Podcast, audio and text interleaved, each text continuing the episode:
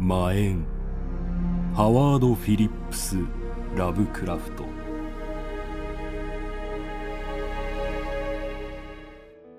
世間でクリスマスと呼ばれるその日。私は父方の祖父に呼ばれて海沿いにあるキングスポートという町にやってきた。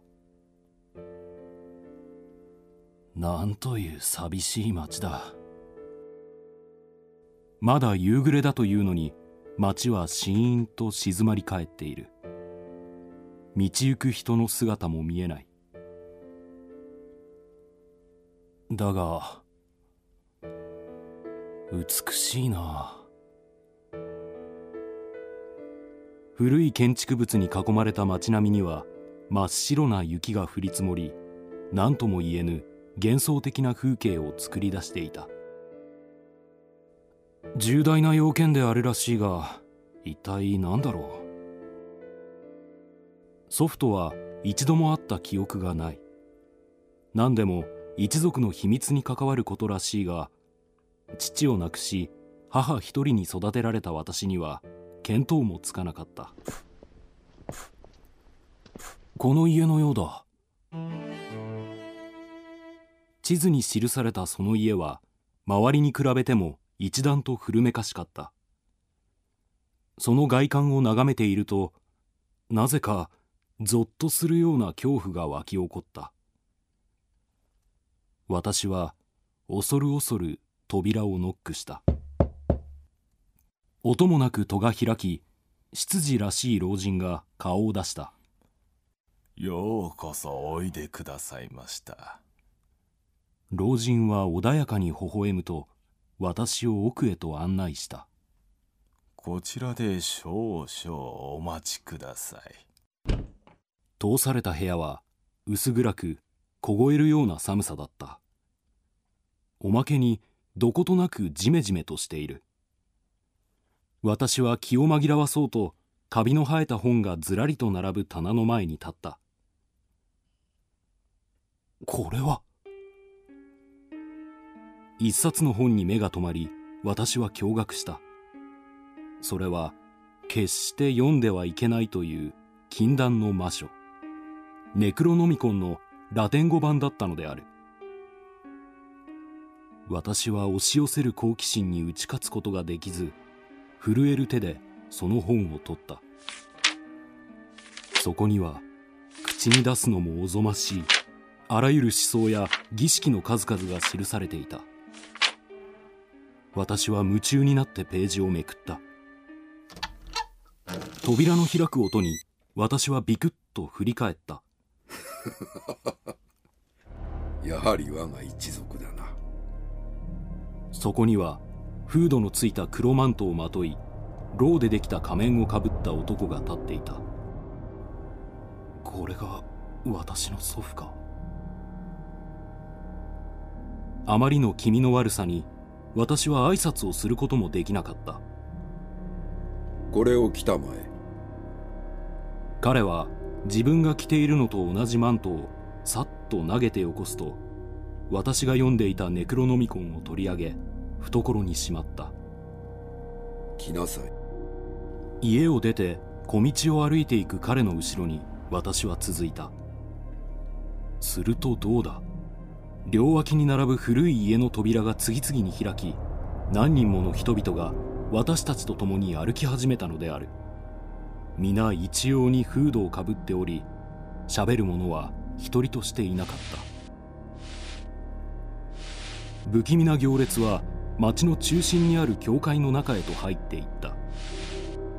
祭壇の前の床の一部がぽっかりと開いており群衆はその中へ吸い込まれるように消えてゆく。恐ろしさのあまり躊躇していると祖父に袖を引っ張られた。行くしかないな。一体何の音だ？階段を降りていくにつれ奇怪な音はどんどん大きくなっていった。なんだこれは？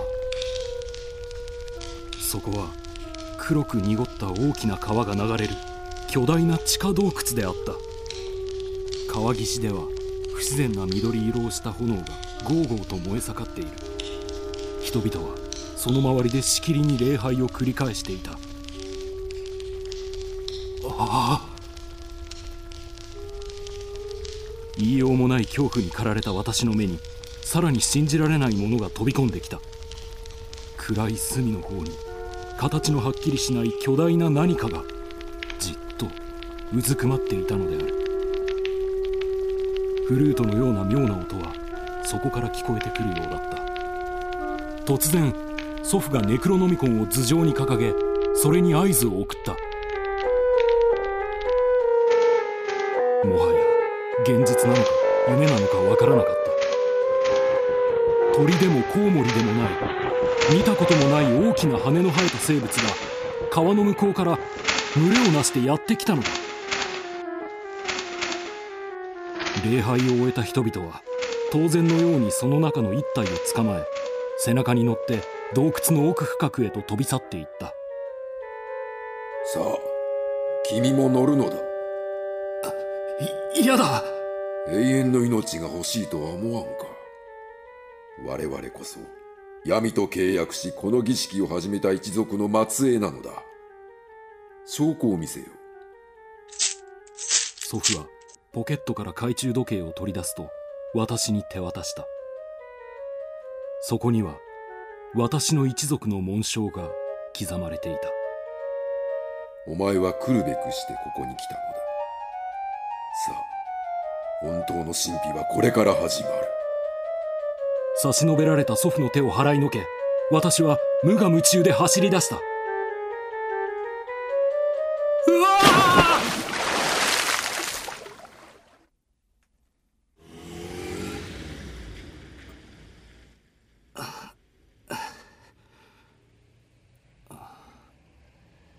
こここは。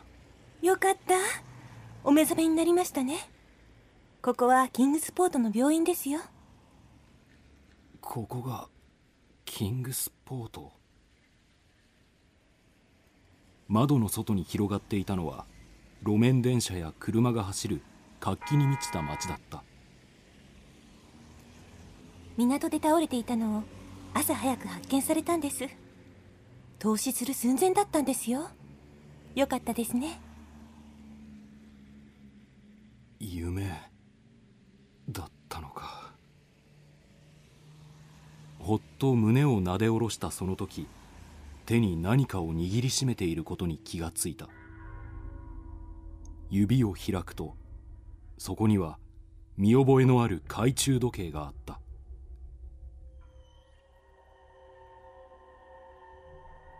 病院を変えてくれないか？はい。お願いだ！病院を変えてくれ私はアーカムの聖マリア病院に移された。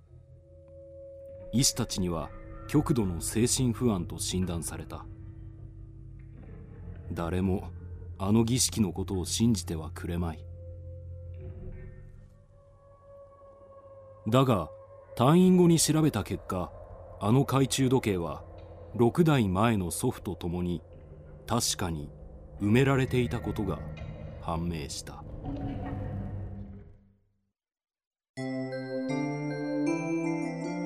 くドラ聞くドラ聞くドラ聞くドラ聞くドララジオドラマで聞く名作文学。